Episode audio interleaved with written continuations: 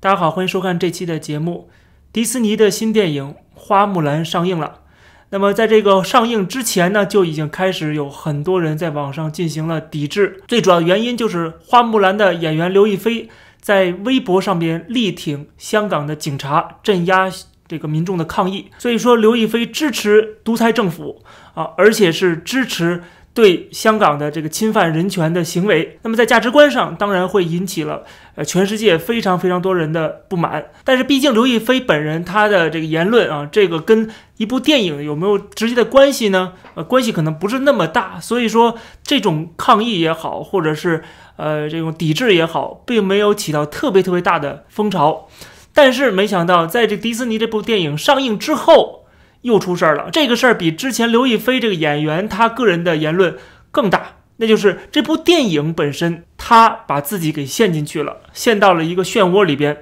就是这个电影在播放之后的一个 credit，就是明谢的这个名单里边，居然有新疆的维吾尔自治区的这个中共的宣传部门以及吐鲁番的公安局，而中共的这个公安部门，新疆的公安部门实际上已经被美国政府放在了。制裁的黑名单当中啊，这个是比那某一个演员的言论更加的刺激到了观众，刺激到了媒体和舆论。为什么呢？因为你这个迪士尼这家公司毕竟是一个美国公司，你一个美国公司去感谢一个在美国人眼里边，在美国政府眼里边啊侵犯人权啊打压人权的啊这个这么一个组织。啊，你去感谢他，这就像是在二战期间，然后迪士尼跑到德国去拍了一部电影，然后在电影里边说感谢呃当地的纳粹组织对我们这个电影的大力协助啊，然后说感谢纳粹的宣传部门，这就很搞笑了。这个纳粹正在屠杀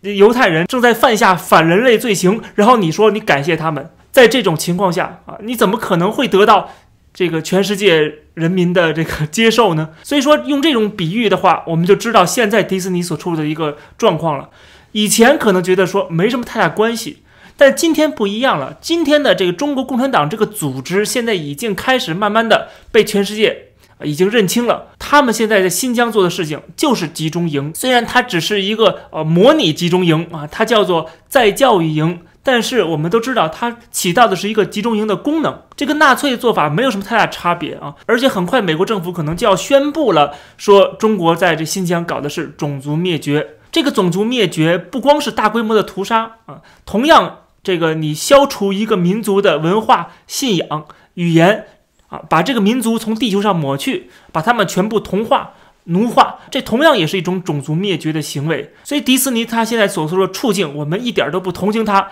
而且我们觉得他这么做，执意的要把这个电影上线，为了金钱的利益，他去跟一个现在已经被全世界认为是一个侵犯人权、打压人权的这么一个啊邪恶的组织啊，